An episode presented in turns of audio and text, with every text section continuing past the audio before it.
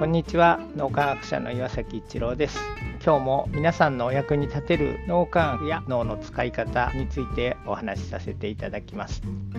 誰かが質問をしてくださった時に「一郎さんって必ず素晴らしい質問ありがとうございます」とか「質問してくださってありがとうございます」とか言われますねっていうふうに何人かの方からご指摘いただきました。ちょっと気になってどっから来たのかをずっと思い返してみると多分なんですが大学院の時のウィスコンシン大学の教授ですね。僕の恩師の一人ですけどもハワード・テミンっていう人がすごく切れるんですが彼は質問した人に対して必ずそれは大事な質問だとか言ってくれるんですよね。僕から見たら質問ちょっと的外れかもしれないなみたいに思うような人もいるんですがそういう質問に対してもそれは素晴らしい質問だって言うんですよね。そのハワード・テミンっていう人は。その後に君の質問はこういうふうな意図があるんだろうっていうふうに表面的なところだけではなくてその人がどういう意図があって質問したのかっていうところまで掘り下げてってで君の質問の意図はこういうことなんだだろうっていうふうに言うとですねあそうですそうですみたいなことを質問した学生さんは言うんですけどもそういう質問は本当に素晴らしい質問だっていうところまで掘り下げて、質問して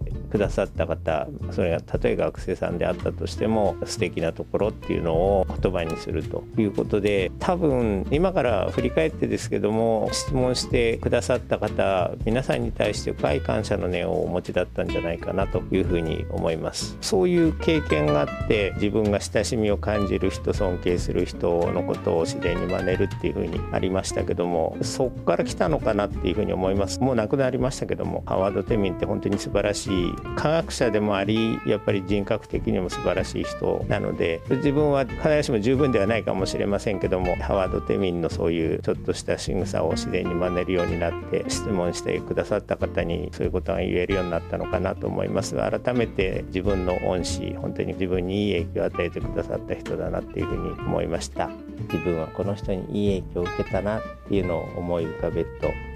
誰が思い浮かべられますか？今日も何かのヒントになると嬉しく思います。ありがとうございました。